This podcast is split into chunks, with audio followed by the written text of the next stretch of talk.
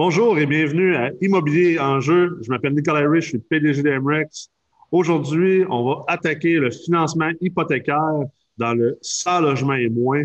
On va regarder c'est quoi les enjeux présentement dans le marché du financement immobilier hypothécaire avec Peter Quinn, un des courtiers hypothécaires les plus influents du marché immobilier québécois. Alors, merci beaucoup d'être là aujourd'hui et bon épisode.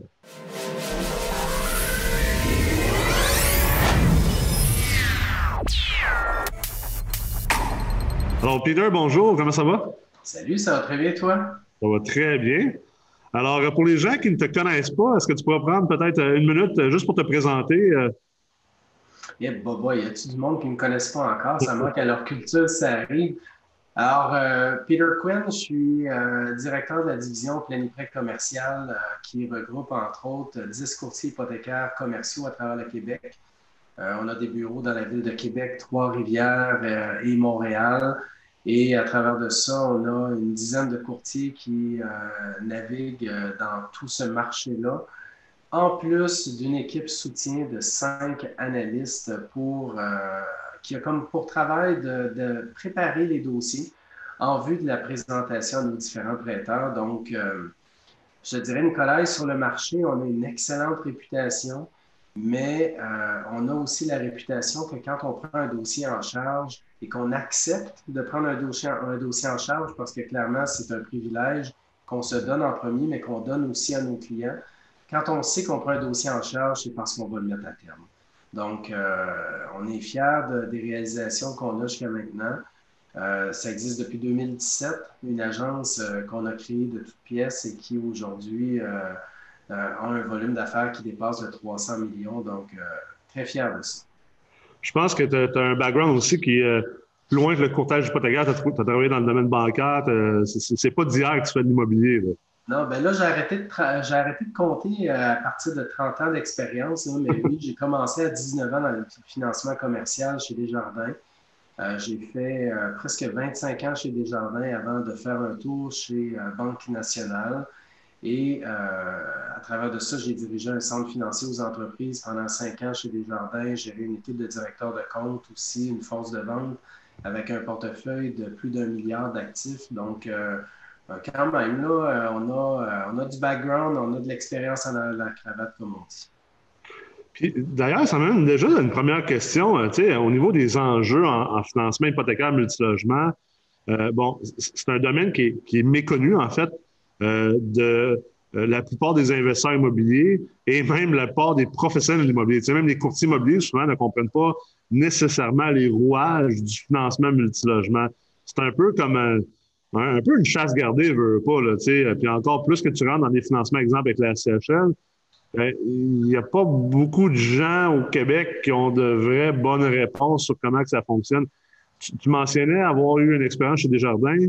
Euh, une expérience assez approfondie, puis après ça, BankNat, puis maintenant comme courtier hypothécaire. C'est quoi, grosso modo, euh, tu sais, quelqu'un qui commence en investissement immobilier, qui est à son premier, euh, première acquisition, deuxième, troisième acquisition, comment tu expliquerais ça, toi, la différence des financements, justement? Tu sais, on sait que de facto, beaucoup de gens vont chez Desjardins parce que c'est le marketing de Desjardins et la présence, elle est, elle est très forte au Québec, tu sais, c'est on, dirait quasiment des fois que c'est quasiment gouvernemental. les gens, c'est comme euh, ben, il faut que tu fasses affaire des jardins. Sais, ils viennent nous chercher d'ailleurs euh, à l'école primaire avec des. Mes enfants ont déjà des comptes de banque, euh, des comptes d'épargne chez Desjardins. Et ils ne sont pas une banque à charte canadienne. C'est sûr qu'ils ont une certaine flexibilité par rapport à certaines choses, mais, comment tu présenterais ça, toi, si on veut, l'écosystème du financement multilogement? L'écosystème, là, il est très grand parce que si on parle uniquement de multilogement, la plupart des institutions financières vont offrir leurs services. Le problème, c'est que tu as beaucoup de jeunes directeurs de compte dans les banques et, chez Desjardins qui sont habitués de faire des calculs dans une boîte. Ils ne comprennent pas nécessairement la mécanique. Ils mettent les chiffres dans la boîte et disent au client Ah, je peux te, je peux te financer tant, mais ils ne comprennent pas nécessairement la mécanique. Euh, ils n'iront pas nécessairement non plus plus loin avec le client pour lui dire, ben écoute, je pourrais te refinancer tel montant. Par contre, si tu arrives à augmenter tes revenus, si tu arrives à gérer telle, telle, telle dépense, ça aura un impact sur ta, valeur. Les directeurs de compte ne sont pas vraiment habitués de conseiller les clients. Donc, d'un point de vue écosystème, tu as les huit grandes banques, euh, incluant des jardins, là, qui, euh, qui, sont actives au niveau multilogement. Et tu as aussi le financement via des prêteurs plus virtuels comme euh, People's Trust, First National, MCAP qui vont le faire. Et tu as le réseau des courtiers hypothécaires, principalement courtiers hypothécaires commerciaux, parce que oui, tu peux aussi cogner à la porte d'un courtier hypothécaire résidentiel, multiprêt, planiprêt, peu importe, mais ces gens-là ne sont, sont pas nécessairement outillés pour te conseiller. Et là, le risque, si tu te retrouves avec un courtier hypothécaire résidentiel qui n'a pas beaucoup d'expérience dans ce domaine-là, puis qui essaie de faire la transaction lui-même, on peut se retrouver avec euh, une lacune au niveau, du, au niveau conseil, de la même manière que si tu tombes sur un directeur de compte qui a peu d'expérience dans ce domaine-là. Donc, euh, l'écosystème, il est très grand, mais ce que je recommande toujours aux gens, peu importe comment l'écosystème est grand, puis que vous, pouvez faire vous-même votre transaction en allant voir la banque directement, le fait d'éviter de passer par un courtier hypothécaire commercial, c'est une grosse erreur parce que euh, on, manque tout l'aspect conseil, préparation du dossier avant même de faire une offre d'achat. Donc, euh, tu sais, tu beau avoir le réflexe de dire je vais aller voir des jardins en premier, euh, je vais aller voir comment, comment ça passe au niveau du financement. Mais sais, déjà en partant, si le taux d'intérêt est plus cher, si le niveau de conseil est plus ou moins là, il y a des grosses chances que tu ne vas pas faire nécessairement la meilleure transaction, pour ton, surtout pour ton, premier immeuble à logement en plus. Absolument. Puis souvent, ben, quand tu commences, euh, tu sais, exemple chez Desjardins ou dans une banque, ça peut être bon comme investisseur dans ta carrière, oui, de faire affaire avec un courtier hypothécaire commercial comme, comme toi, comme, comme quelques-uns d'autres qu'on connaît très bien. Euh, ça peut être aussi bon aussi de maintenir une bonne relation avec un bon banquier dans, une ou deux ou trois institutions parce que, tu sais, il y en a des bons banquiers. Euh, il y en a qui ne sont pas débutants et que c'est des vrais banquiers d'affaires et qui comprennent la business. Euh, mais ça reste que les institutions sont quand même différentes. On s'entend. Là, tu, le pointes bien. À même la même institution, tu peux avoir vraiment une expérience très différente. sais, exemple, un P1, donc un, directeur de compte débutant chez Desjardins, versus un P3, un P4, l'expérience peut être extrêmement différente. Et, c'est la même chose probablement dans les autres banques également tu peux avoir un banquier que ça fait justement 15-20 ans que, mettons, il est chez Banque nationale. C'est un gars éduqué, c'est un gars qui a de l'expérience. Ton expérience peut être très différente du banquier qui, vient de finir son bac en admin à l'Université Laval, puis que ça fait six mois qu'il est banquier euh, dans, l'institution, premièrement. Puis ensuite, ben, les institutions ont des, critères très différents aussi. Là, autant, exemple, des jardins et les, grandes banques, mais aussi les institutions plus, comme tu disais, virtuelles. Là, euh, les paramètres de financement sont très différents. tu as tout ça à naviguer aussi. Absolument. Puis, euh, même, tu parlais de relationnel avec un banquier, puis tu as raison, c'est bien de pouvoir bâtir une relation de confiance avec un prêteur, mais euh, l'expérience me montre qu'il y a deux lacunes à ça. La première, c'est que ton banquier va changer de chaise très souvent. Et en général, après deux ans, le directeur de compte avec qui tu as établi une relation d'affaires va aller vers un autre poste ou une autre institution financière pour améliorer son statut. Donc, le côté relationnel existe de moins en moins avec les banques à cause de ce roulement-là au niveau des employés. Ouais. Mais euh, avant tout, le côté relationnel, tu te rends compte qu'il n'était pas si fort que ça quand tu utilises un courtier hypothécaire qui commence à magasiner pour toi ailleurs, puis tu te rends compte que ton directeur de compte, que ça fait 10 ans qu'il te sert, tout à coup, ça fait peut-être 10 ans que tu te fais fourrer puis tu t'en rendais pas compte. Mm. Ça, c'est le bout qui est plate un peu. Puis on a beaucoup de clients qui s'en ont, ont rendu compte quand ils nous ont demandé de faire ce qu'on appelle un appel d'offres au niveau des banques parce que, mis à part le financement multilogement, il y a tout l'aspect du financement semi-commercial et commercial dans lequel souvent nous autres, on agit, de cette manière-là. Ça veut dire qu'on va faire un processus de soumission bancaire. Et là, on prend un dossier, on le présente au directeur de compte avec qui le client a déjà une relation d'affaires, on le présente aux sept autres institutions financières, puis on arrive à la meilleure transaction. Et très souvent, c'est le directeur de compte lui-même qui était le plus cher dans, sa, dans son transactionnel. Donc, il faut magasiner. Tu sais, la morale de l'histoire, il faut magasiner, mais l'autre morale de l'histoire importante, questionnez-vous beaucoup sur le niveau de compétence et d'expérience de la personne avec qui vous travaillez. On a, euh, tu sais, sur le marché, il y a autant de courtiers hypothécaires commerciaux que de directeurs de comptes commerciaux.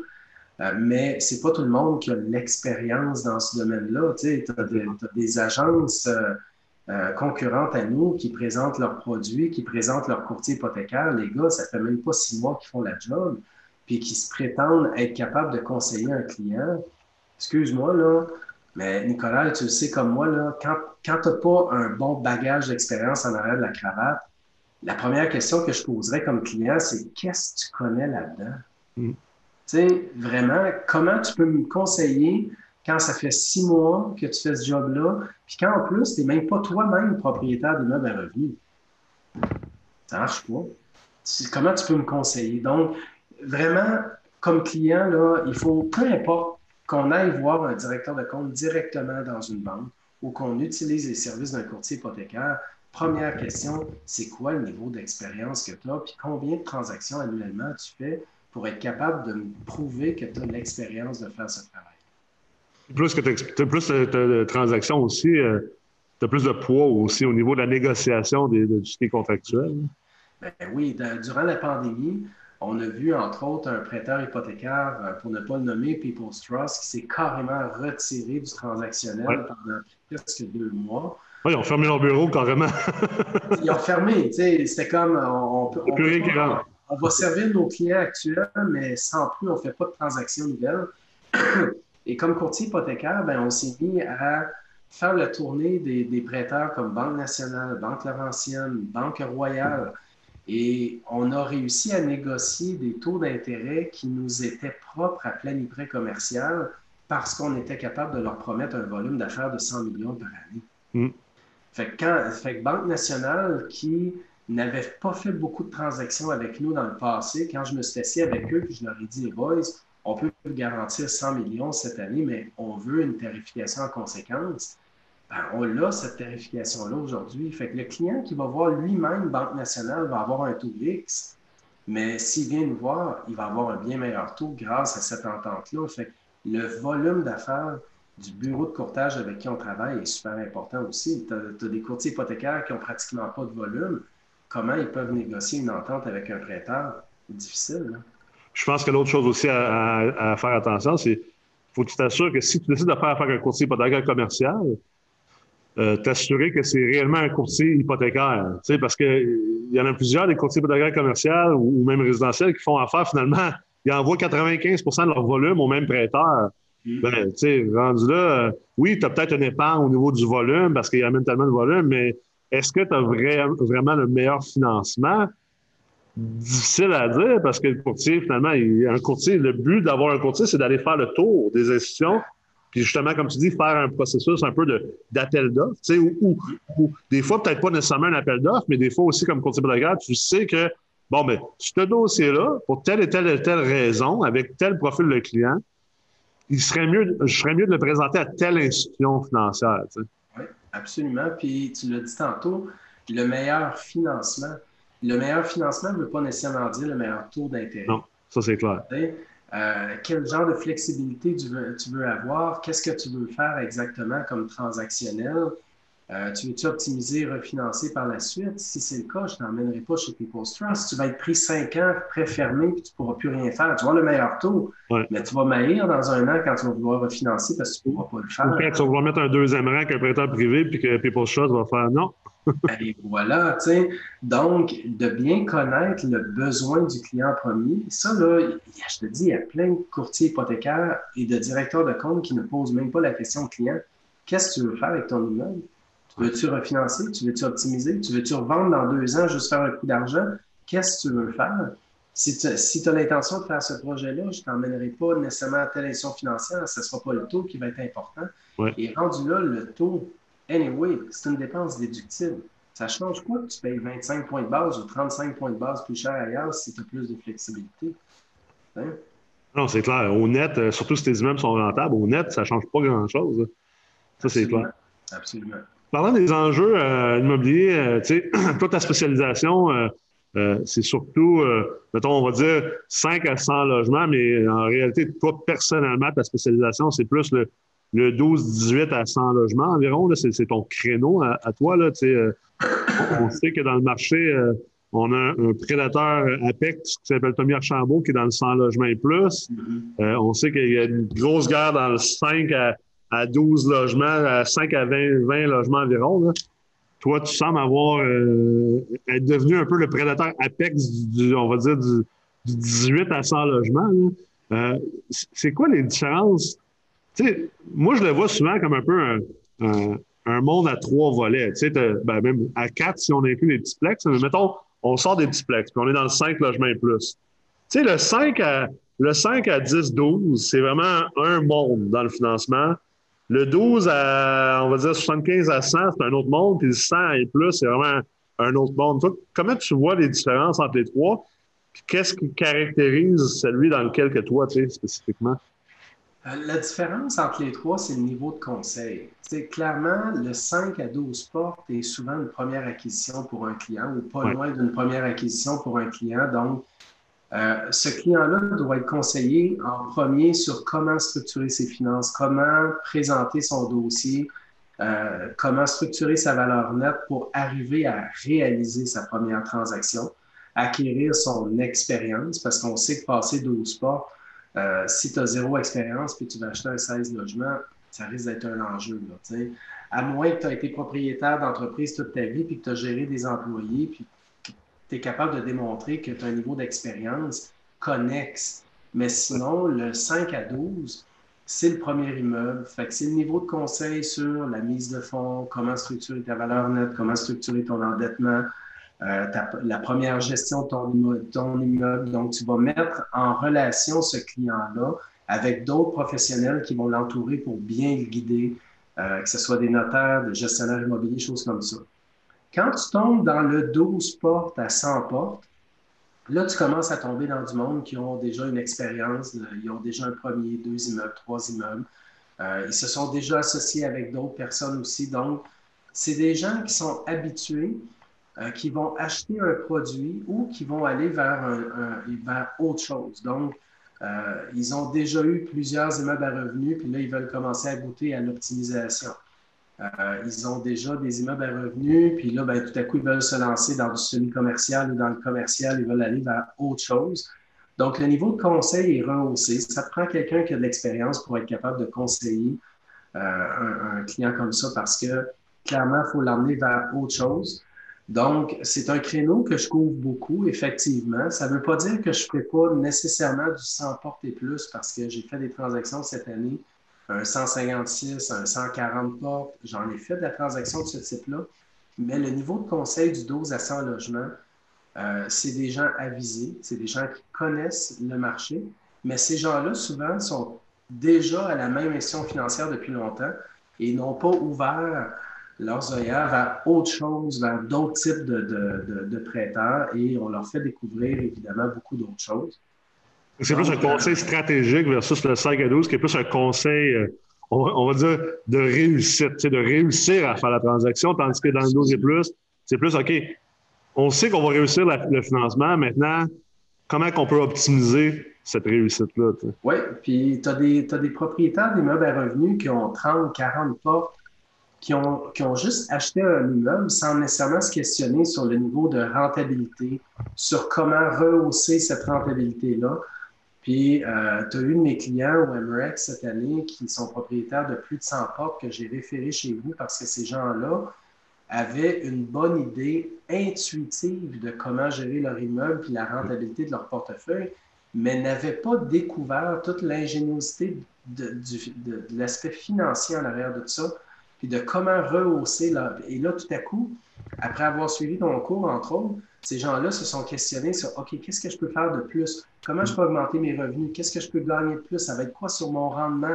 Quel va être l'effet? Oups, qu'est-ce que je peux aller chercher comme refinancement pour me propulser ailleurs? Donc, ça, c'est le niveau de conseil que je suis capable d'apporter à ces gens-là parce qu'évidemment, c'est le niveau d'expérience où je suis rendu d'allumer les gens sur une transaction pas seulement faire un achat d'un 6 pour faire un 6 ou un 12 pour un 12. Qu'est-ce que tu vas faire avec cet immeuble-là mm. après? As-tu allumé que tes frais de chauffage, tu peux faire telle affaire? As-tu allumé que ta valeur municipale est beaucoup trop élevée par rapport à la transaction qu'on est en train de faire? Donc, ces gens-là, on va les allumer vers de l'optimisation, de l'accroissement de revenus, de l'accroissement de valeur de patrimoine. Euh, on va les ouvrir vers d'autres prêteurs qui ne sont pas habitués avec lesquels on va travailler. Fait que c'est le niveau de conseil que je vais faire beaucoup. Comparativement à Tommy, qui est effectivement un courtier hypothécaire qui est reconnu dans le 100 portes et plus et beaucoup dans le neuf aussi.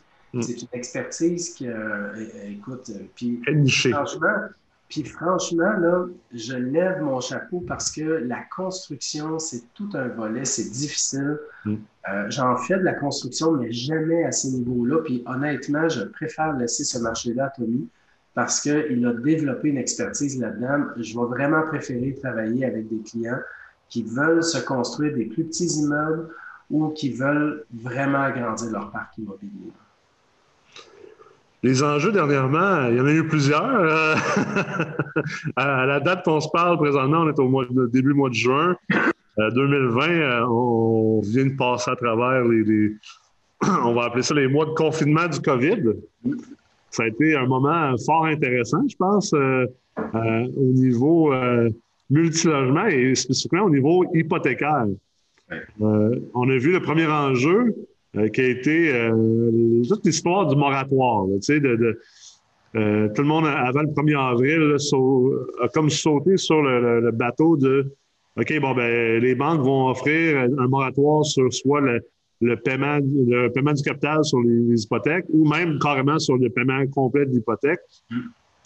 Et on a été quand même quelques-uns, moi, toi, Tommy, euh, mon ami Guy Béazard, Jeff Tremblay, on, a été un peu les, si on veut, dans, la, poignée de main euh, ou, la dizaine de personnes qui disaient haut et fort, wow, à peu, là.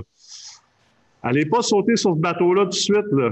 Euh, l'eau a de l'air calme, en sortant de la baie, mais elle va peut-être être extrêmement houleuse. Fait que, pensez-y bien avant de sauter sur ce bateau-là j'ai vraiment vu, en fait, un, sujet qui a autant enflammé les investisseurs immobiliers. il y a du monde. Moi, j'ai été banni de certaines pages de, certaines personnes de l'immobilier. Il y a des gens qui m'ont bloqué de Facebook, il y a des gens qui m'ont euh, qui, m'ont carrément envoyé chier en privé euh, parce qu'ils étaient fâchés, puis fort vraiment parce qu'ils ont pris le moratoire, puis, puis maintenant, ben, ils étaient devant le fait vécu, puis ils n'ont pas, pas aimé ça. Mais ça a été un enjeu majeur. Puis ça a été un enjeu majeur, puis ça n'a pas fini de l'être, parce que les gens qui l'ont pris le moratoire, ça va être un enjeu majeur dans les prochains temps. Toi, je pense d'ailleurs, tu as eu, as travaillé avec quelques clients que tu as tout de suite vu euh, un peu la conséquence de cette affaire-là.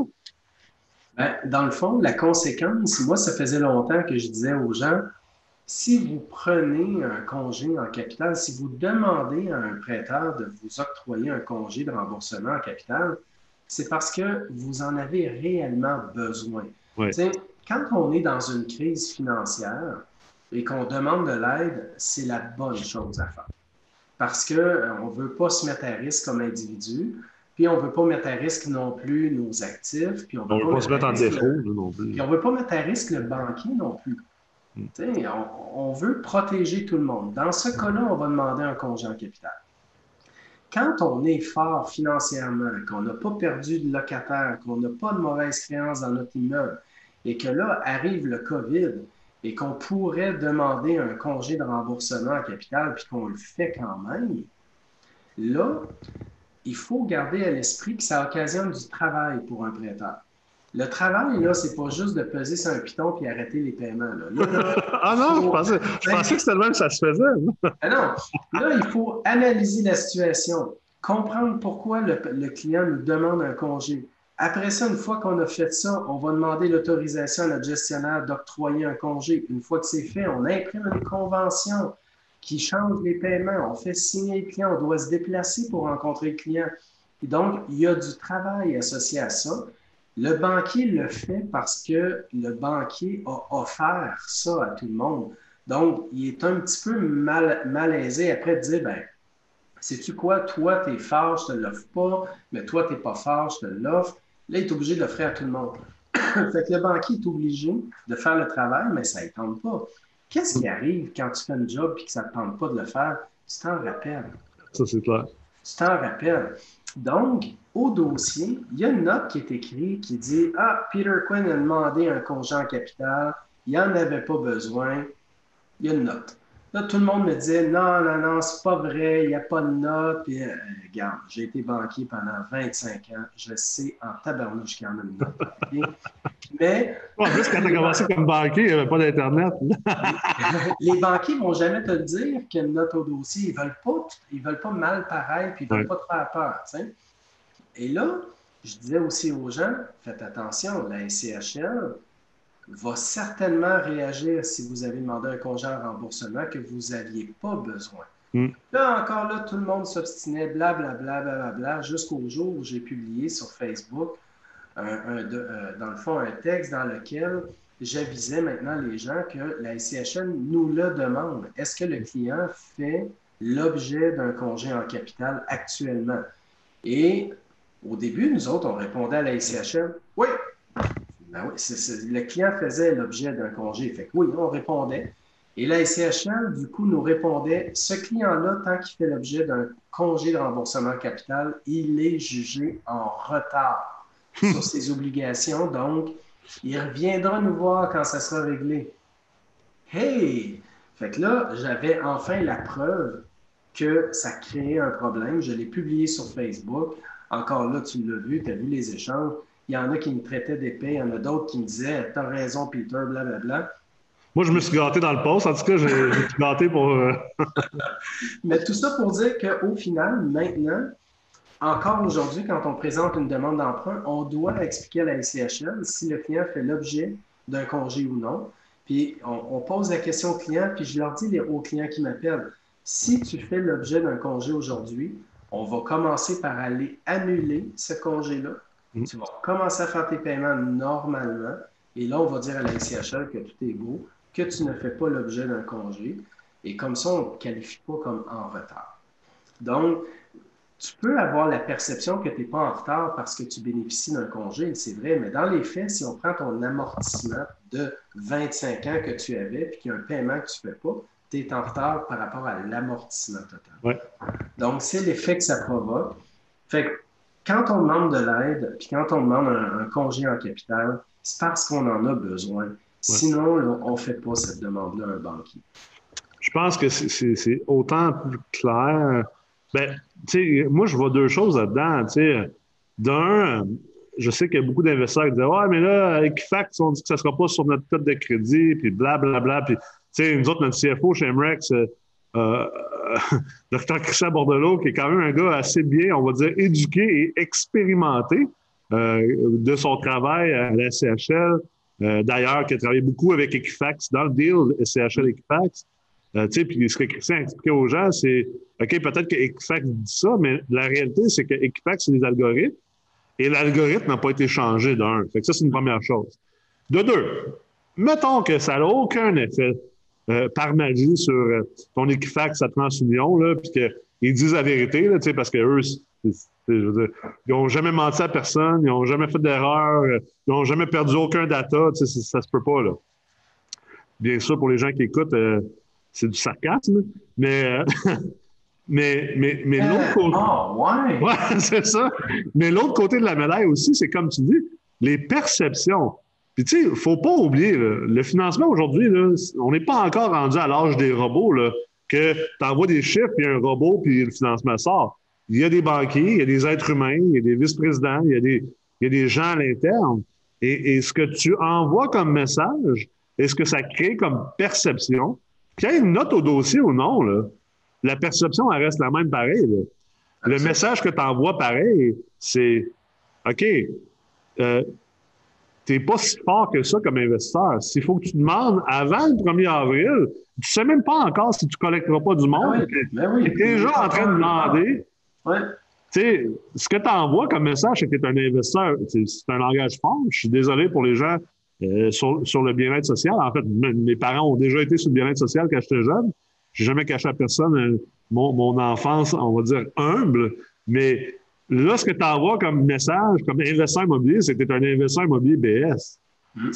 Tu t'en vas suctionner le téton gouvernemental, là, le téton de la banque, là, dès que tu peux. Ouais. C'est pas comme ça qu'on on démontre. Puis, ça, je trouve que c'est quelque chose qui, qui manque beaucoup au marché multilogement, aux investisseurs. Ils comprennent pas la, la, game complète. Tu sais que la game, là, c'est pas juste d'accumuler des portes, mais que c'est encore un marché très inefficient. C'est pas la bourse. C'est encore très relationnel. C'est qui tu connais, euh, qu'est-ce que les gens pensent de toi. C'est très important. Ça changera pas toute ta carrière, mais il y a bien des choses qui peuvent être différentes. Plus que cette réputation-là est bonne. Tu sais, exemple, avec des courtiers immobiliers, si tu as une réputation de tu réponds vite quand ils t'envoient des deals, puis que quand tu es dans un deal, que tu fais tout pour closer le deal, ça va avoir un gros impact. Tu sais, les gens, des fois, moi, j'ai 18 transactions en 8 mois personnellement. J'en ai une autre douzaine qui s'en viennent. je vais finir l'année, l'année mettons, les 12 derniers mois, là, entre, fin septembre 2019, fin septembre 2020, je devrais être avec mes deux partners à peu près à une trentaine d'acquisitions. Puis il y en a là-dedans, c'est des méchants deals, puis il y en a pas mal là-dedans que personne n'a jamais vu passer. Mais pourquoi? Parce que j'ai une crédibilité, puis j'ai bâti une réputation, puis je continue constamment à l'entretenir. Tu sais, dès qu'un courtier m'envoie un pocket listing, je réponds tout de suite, tout de suite, tout de suite. Je l'analyse en dedans de 24 heures, puis je donne une réponse. Dès qu'on est dans une transaction, je fais tout pour pas laisser la transaction tomber. J'en ai quelques-unes qui ont tombé, mais tu sais, sur mes 18 acquisitions, j'ai peut-être fait 22 offres. J'en ai peut-être 20 qui ont été acceptées. Fait qu'il y en a en réalité juste deux que j'ai laissé tomber. Mais ça, là, il n'y a pas de note à nulle part. Mais l'être humain, ça y envoie un message subliminal de OK, ça vaut la peine de faire affaire avec cette personne-là. C'est la même chose avec des courtiers immobiliers, des courtiers hypothécaires, des banquiers, des gestionnaires immobiliers, des, associés, des, investisseurs passifs. Il faut comprendre ce, ce concept-là, je pense.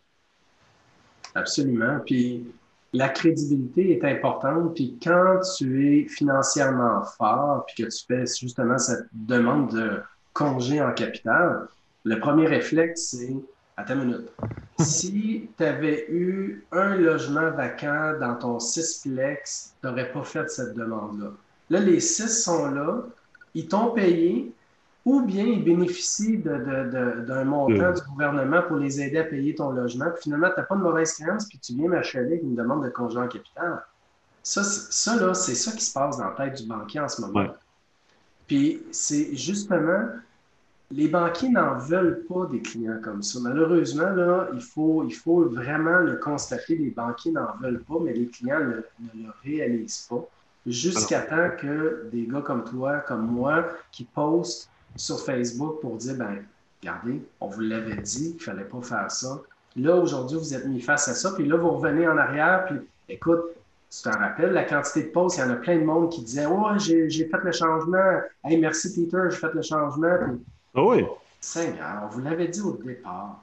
Puis ça, ça amène l'autre point. Écoutez les gens qui sont crédibles et qui ont investi le temps et la réflexion pour être experts de marché. Tu sais, combien de fois qu'on voyait, on entendait le monde dire Ah, mais j'ai demandé à ma, caissière ou mon, j'ai demandé à mon banquier ou j'ai demandé à mon beau-frère ou j'ai demandé à un ci, puis un tel, puis un tel, puis un tel.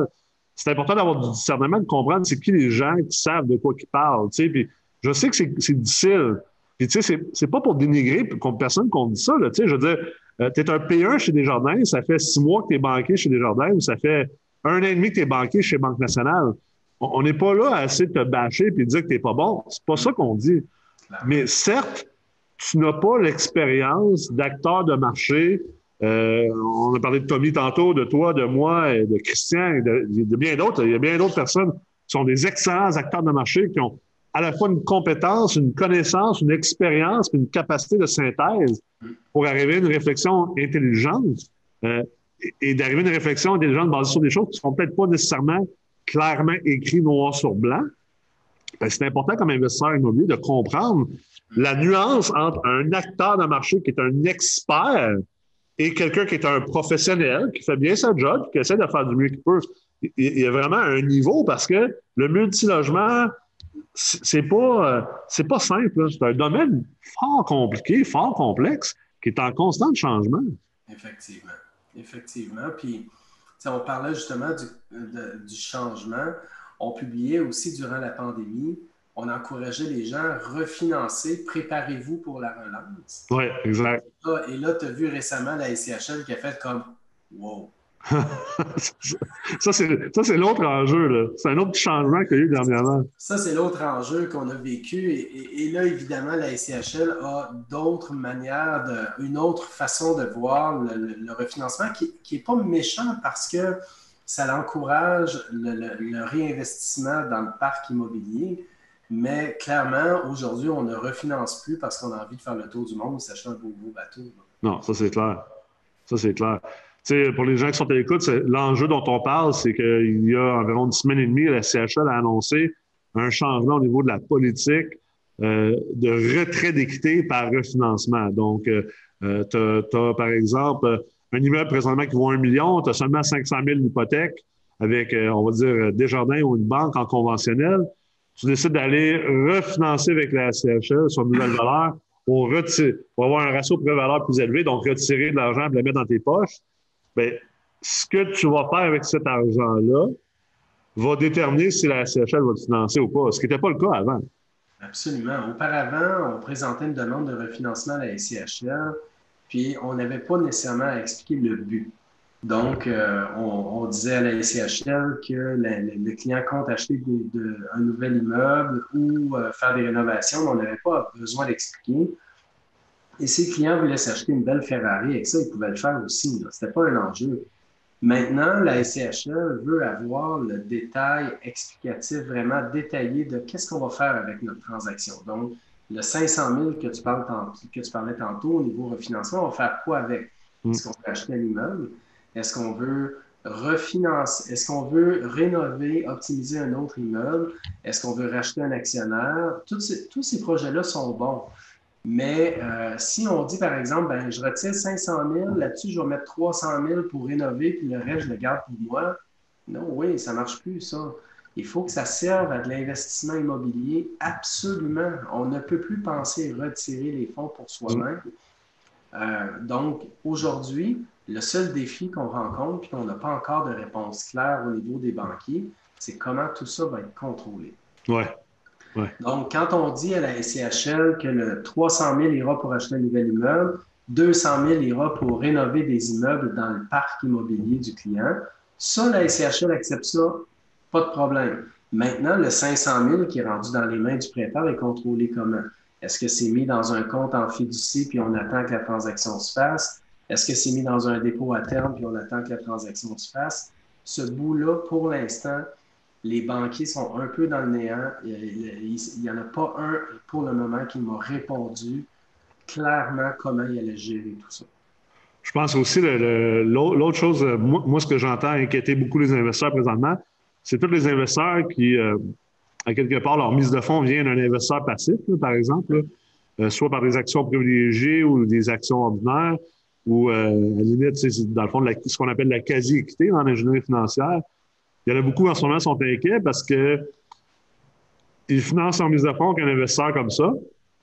Après ça, ils font leur rénovation avec un prêteur privé avec comme objectif afin, une fois que l'immeuble est bien stabilisé, ben, d'aller la cristalliser avec un financement à long terme SCHL et de sortir assez de refinancement pour clairer le deuxième rang du prêteur privé, mais aussi rembourser, donc racheter les actions privilégiées d'un investisseur passif pour que l'investisseur passif prenne puisse reprendre son capital en dedans un, deux ans avec son rendement, puis repartir de son bord faire ces choses-là.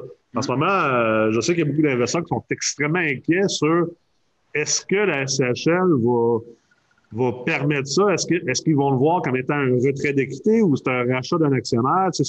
on, sait en ce moment que c'est un peu flou. Mais, mais ça, c'est possible. Il n'y a pas d'enjeu. du moment qu'on a fait un prêteur privé et qu'il a pris un lien sur l'immeuble, c'est qu'on doit rembourser, il n'y a pas d'enjeu. Euh, on veut racheter les, actions privilégiées d'un actionnaire, c'est correct aussi, on peut le faire. Mais il faut que cet actionnaire-là quitte la transaction après. Oui, parce que s'il y a des actions ordinaires et des actions privilégiées, là, ça peut venir compliquer les affaires. Mais on peut racheter des actions privilégiées aussi, mais dans les faits, il ne faut pas que ce soit de l'argent qui retourne dans les mains du propriétaire actuel. Ouais. moi, si j'ai acheté un immeuble, puis que tu m'as prêté de l'argent, puis que tu étais actionnaire privilégié, je vais présenter une demande à la SCHL en disant je rachète les actions privilégiées de Nicolas à tel prix, telle valeur. J'ai une offre d'achat qui confirme tout ça. Ben, il n'y a pas de problème, ça va passer. Mais il ne faut pas que ce soit je vais racheter les actions, je vais, je vais donner un montant à mon actionnaire privilégié, mais il va rester actionnaire en transaction. Ça, ça ne marche pas. Parce qu'il va être qualifié comme en retrait d'équité plus que. Exact. Ah, c'est ça, c'est là que ça peut être compliqué parce que souvent, tu as des actionnaires privilégiés qui vont mettre la mise de fonds en échange d'actions privilégiées, mais qui vont également avoir des actions ordinaires. Tu sais, que un, modèle un peu hybride, c'est là que ça peut. Là, ça ne fonctionnera pas. Là, ça ne fonctionnera pas. Il faut qu'il soit racheté et qu'il sorte du deal. Absolument. fait que ces, ces, ces éléments-là ne sont pas encore clarifiés. Euh, de façon officielle. Même pour les prêteurs, la position SCHL n'est pas encore claire. Et même pour la SCHL, quand tu parles à des, euh, des souscripteurs à la SCHL, même pour eux, c'est pas tout le temps clair parce que ils n'ont pas encore vécu toutes les situations. Ouais. Donc, euh, on va le vivre au fur et à mesure des nouvelles, des nouvelles demandes de financement.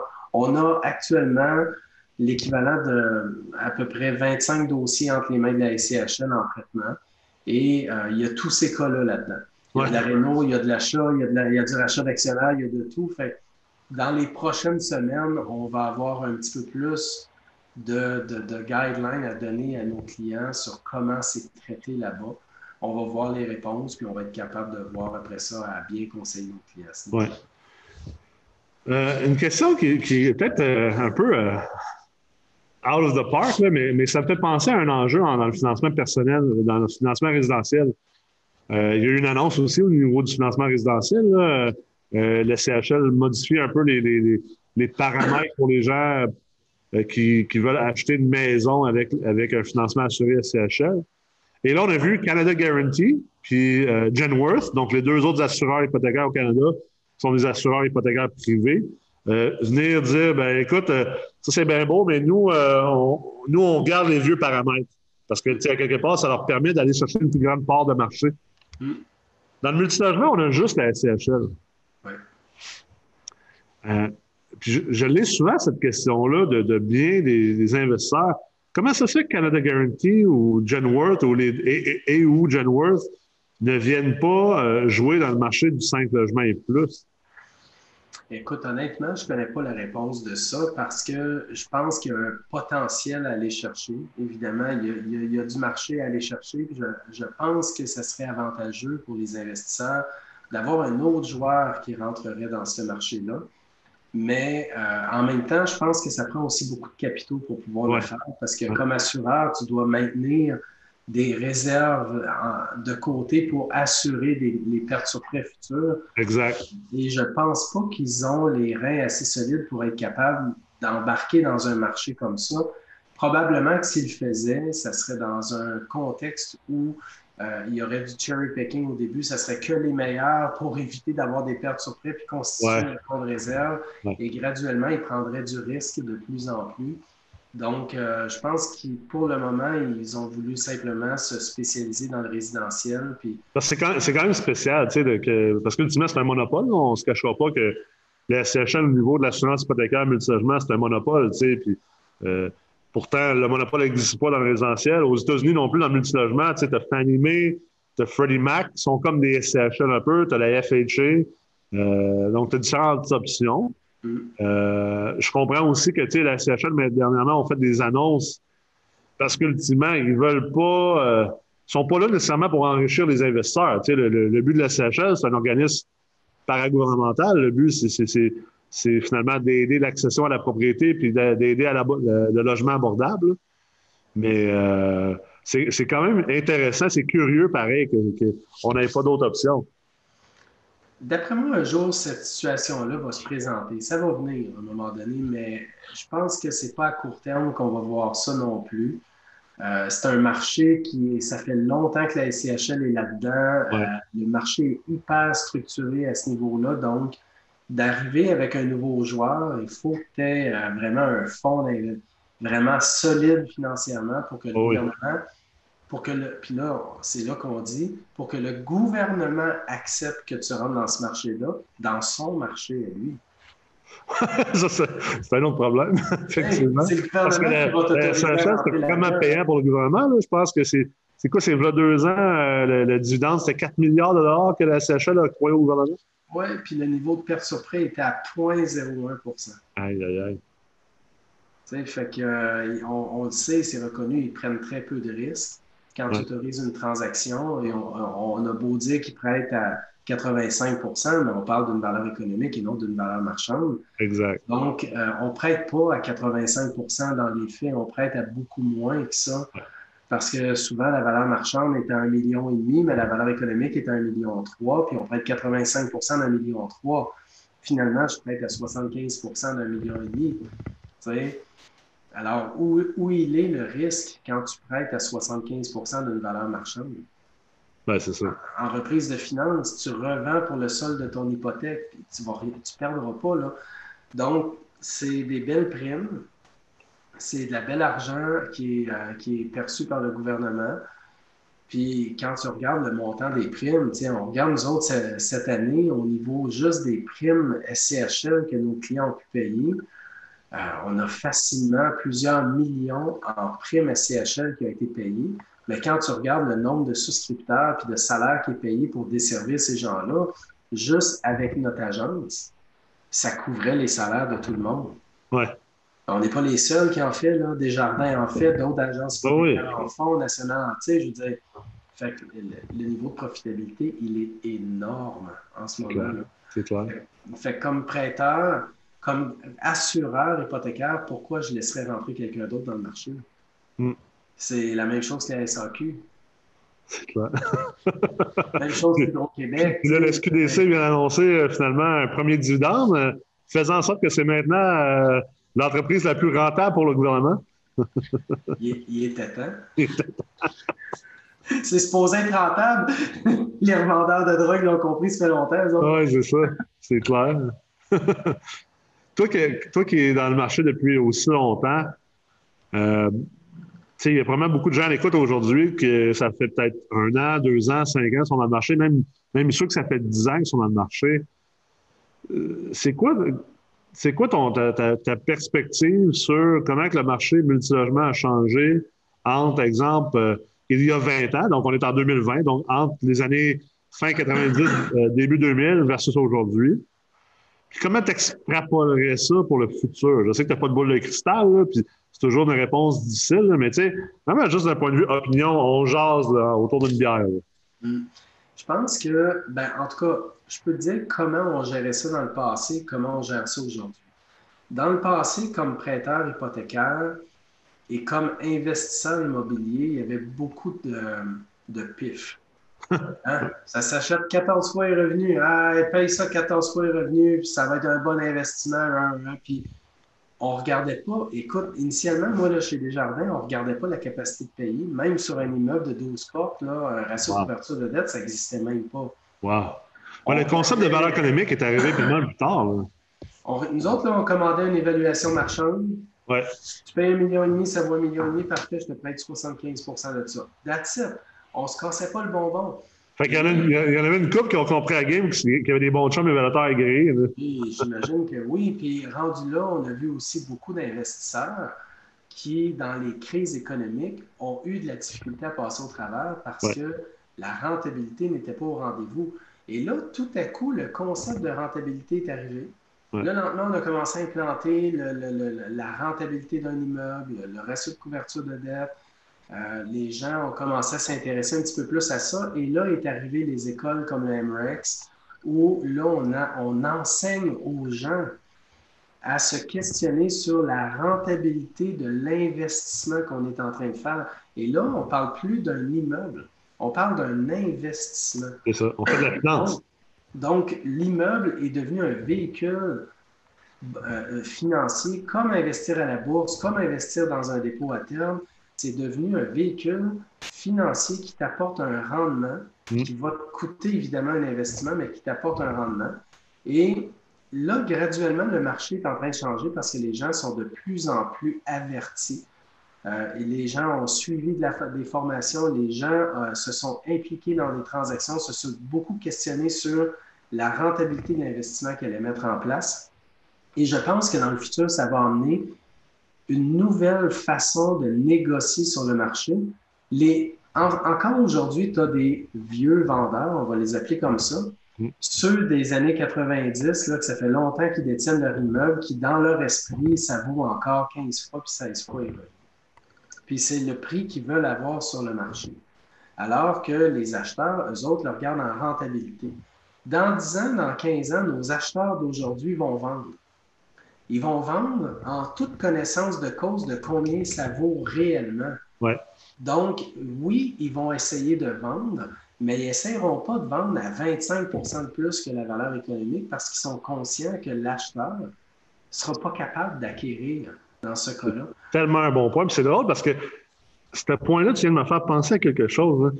Il, y a, des gens qui me disaient, je me rappelle, il y a 3-4 ans, ah, les balances de prix de vente, ça va être mort bientôt. Euh, un peu comme, euh, je pense qu'il y a un gars qui avait écrit un livre qui disait que les blocs, ça allait mourir en je sais pas trop quelle année que ça plus. on achèterait juste des terrains. En tout cas, finalement, ce gars-là, euh, on se rend compte que c'est un vendeur de terrain. C'est le rôle d'Adon. Mais euh, tout ça pour dire que euh, le monde me disait il n'y aura plus de balance de prix de vente dans le futur. Moi, je dis le contraire. Je pense qu'il va en avoir bien plus parce que les acheteurs d'aujourd'hui achètent avec la balance, comprennent l'avantage de la balance et donc vont encore plus comprendre l'avantage pour eux comme vendeurs de vendre avec une balance dans 10-15 ans. Oui. Puis, comme vendeur, quand tu vends avec une balance de vente, puis que ça tourne mal, le, meilleur, la meilleure position que tu peux avoir, c'est justement de racheter cet immeuble-là pour le sol des prêts, puis de reprendre une possession d'un immeuble que tu connais déjà. C'est ça. fait que toi, là, t'es es bright d'un matin, tu vas dire, à, tu vas dire à, ton, à ton emprunteur, qui est parce que tu es devenu un, créancier, tu vas lui dire, regarde, tu n'es pas capable de me payer, tu n'as pas payé le premier rang, il te reste 1,3 million à payer sur un immeuble qui envoie 1,6 million. Moi, j'en prends possession de ça. Pour le sol de la dette. Fait je vais payer des jardins plus ma créance, il me reste 1,3 million. Mais je reprends un immeuble qui vaut 1,6 million. Je le connais parce que c'était mon immeuble avant. Je le remets un petit peu, puis je le remets sur le marché 1,8 million, puis je viens d'en faire de l'argent avec. Exact. Une deuxième fois. Exact. sais, en plus de l'intérêt que j'ai fait sur ta balance de vente pendant tout le temps que tu m'as payé. Donc, ce n'est pas une position si à risque que ça, une balance de vente. Mais évidemment, il faut quand même se questionner sur est-ce que c'est rentable de mettre en place une balance de vente ou pas selon le prix qu'on paye. Exact. Avec le concept de, tu sais, il ne faut pas égorger non plus notre acheteur parce que sinon, il ne sera plus capable de faire face à ses obligations, surtout, surtout que là, les taux d'intérêt sont très bas. Ils vont le demeurer pendant un certain temps, mais il faut garder à l'esprit que la reprise économique va venir avec une hausse des taux. Et là, ben, c'est le fun aujourd'hui, les taux sont bas, mais si je mets une balance de vente et que les taux se mettent à monter, ça se peut que ça soit difficile parce que là, ma valeur économique va se mettre à baisser. Mmh. Oui, c'est un sujet d'ailleurs, on a parlé, on a parlé de long en large. Je pense c'est quoi, peut-être un an et demi, là, à, la fin, à fin 2018, les taux avaient commencé à augmenter euh, considérablement. on avait eu une augmentation de quasiment 100 points de base. Puis puis là, on se prenait la cloche beaucoup pour dire Hey, un peu, là, assurez-vous de recalculer vos affaires. Là, parce que vous allez peut-être avoir de mauvaises surprises, vous allez peut-être être obligé de recapitaliser vos prêts lors des refinancements. Ça serait, ça serait pas surprenant d'ici, mettons, deux ans que les taux aient monté d'un demi d'un pour cent, peut-être même trois quarts d'un pour cent. Ça serait pas surprenant qu'on revienne à ça. Dépendamment de la reprise, si c'est une reprise en V, en U, en L, là, je pense qu'il est encore très tôt pour, euh, pour déterminer qu'est-ce qui va se passer, mais effectivement, c'est une possibilité. Euh, il va se passer quoi quand ta valeur économique va avoir chuté et que dans cinq ans, tu vas vouloir refinancer pour payer ta balance de vente que tu ne seras pas capable de racheter? Exact. Et on va avoir ces défis-là tantôt. Là. Fait qu'il faut. La balance de vente, je pense que oui, c'est intéressant. Puis quand tu disais comment les transactions se feront dans le futur, ils vont se faire entre personnes averties, autant du, côté du vendeur que du côté de l'acheteur. Exact. Fait que là, on va avoir vraiment à démontrer que ça vaut ce prix-là, puis quel risque je suis prêt à prendre comme acheteur pour aller de l'avant. Donc, euh, c'est bien ce qui se passe en ce moment. Euh, là, ce qui nous reste dans le fond à aller chercher, je pense que où l'acheteur n'est pas encore un acheteur averti, c'est dans l'utilisation des bons professionnels autour de lui, puis dans la formation. Mm. Même si tu es un acheteur averti, il y a actuellement sur le marché des écoles qui sont reconnues, je pense, qui donnent un excellent travail, qui donnent une formation qui est vraiment approfondie. Puis c'est pas pour pousser le MREX que je fais ça aujourd'hui, mais je pense qu'on a quand même une très belle formation qui est donnée à ce niveau-là. Mais il existe encore sur le marché des écoles qui propagent n'importe quoi comme nouvelle, qu'on peut acheter un immeuble sans mettre de mise de fonds et tout ça. Et ça, clairement, pour le moment, ces acheteurs-là qui passent par ces écoles-là ont, les lunettes roses, puis c'est un monde de licorne pour eux autres aujourd'hui, jusqu'à temps qu'ils viennent nous voir puis qu'ils ne comprennent pas pourquoi ça ne peut pas se faire de cette façon-là. Il faut que ça, ça l'arrête. Il faut qu'on propage des vraies bonnes informations pour qu'en bout de ligne, on soit capable de bien informer nos acheteurs et nos vendeurs et faire en sorte qu'on ait un marché qui soit encore plus spécialisé dans le futur. Ah, c'est clair. Il faut que les attentes soient bien, euh, bien gérées. Puis le marché est en constante évolution. je pense qu'autant pour nous comme professionnels, on, investit beaucoup de temps de continuer à se former. Euh, c'est drôle, euh, on, est en train de parler de formation, puis souvent les gens vont dire Ouais, c'est normal, vous vendez des formations. J'achète vraiment bien plus de formations que, que, ce qu'on vend. Puis, en réalité, on ne vend pas une formation. On, on monte une formation, on l'offre, puis les gens qui désirent euh, évoluer, ils, viennent, ils viennent l'apprendre. Tu ne dis pas ah, je vais aller m'acheter un baccalauréat ou je vais aller m'acheter une maîtrise ou un doctorat. On n'est pas là pour vendre des formations, ce pas des produits de consommation. Et, ultimement, de toute façon, c'est une drôle de discussion au Québec. Tu sais, il est très, très forte au Québec, cette discussion-là. Ah, pas besoin de formation. Euh, va. la meilleure école, c'est d'aller acheter puis d'apprendre. Ben non, en fait, ça, c'est la meilleure manière de te planter. oui, oui, absolument. Dieu sait, tu sais, dans, notre domaine, nous, on les voit. C'est parce que malheureusement, les gens sur Facebook ou sur Internet ne voient pas ces cas-là de gens qui se sont plantés. Tu sais. C'est la meilleure manière de se planter, de ne pas avancer aussi rapidement qu'on pourrait puis de ne pas avoir le fun qu'on pourrait, parce que c'est un domaine hyper le fun. C'est un domaine dans lequel que tu peux investir, qui est extrêmement plaisant quand tu le fais bien puis que tu sais comment le faire. Mm. C'est un domaine qui est constamment en train de changer. Il faut que tu te formes, que ce soit des cours, que ce soit d'écouter euh, euh, des émissions comme, comme ce qu'on est en train de produire présentement, de lire, euh, de réfléchir. Mais je pense que je lisais récemment dans un livre philosophique, je pense que c'était de la philosophie de la Grèce antique euh, de, de Stoïque qui disait justement euh, les gens pensent à tort que l'expérience, ça se gagne en faisant quelque chose. C'est pas comme ça que l'expérience se gagne.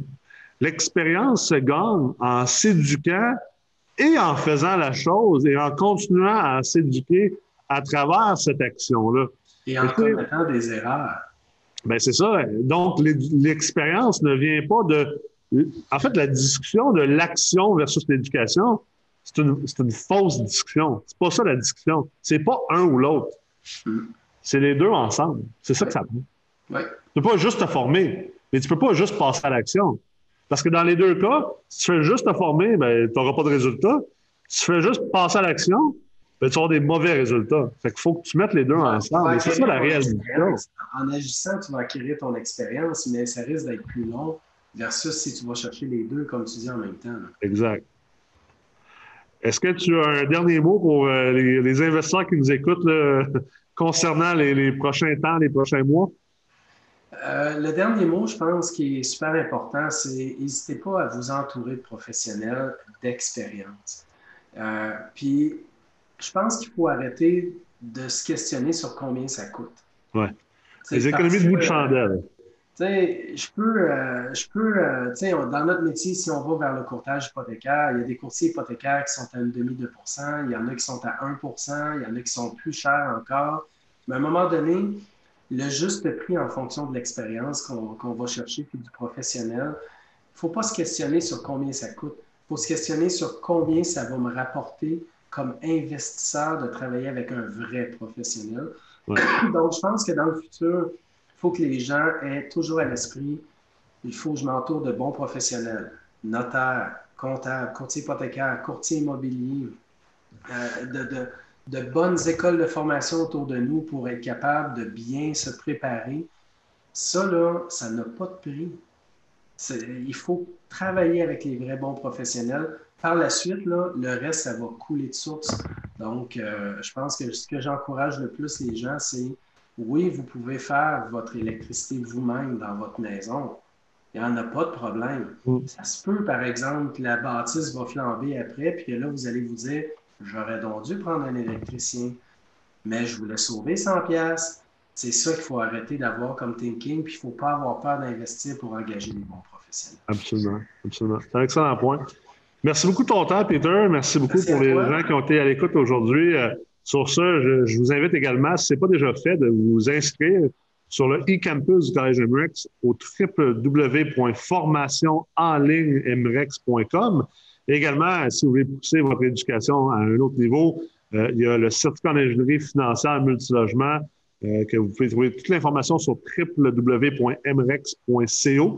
Et euh, je vous souhaite un excellent, un excellent été, un excellent moment d'investissement. Merci beaucoup d'avoir été à et, et bonne journée à tous.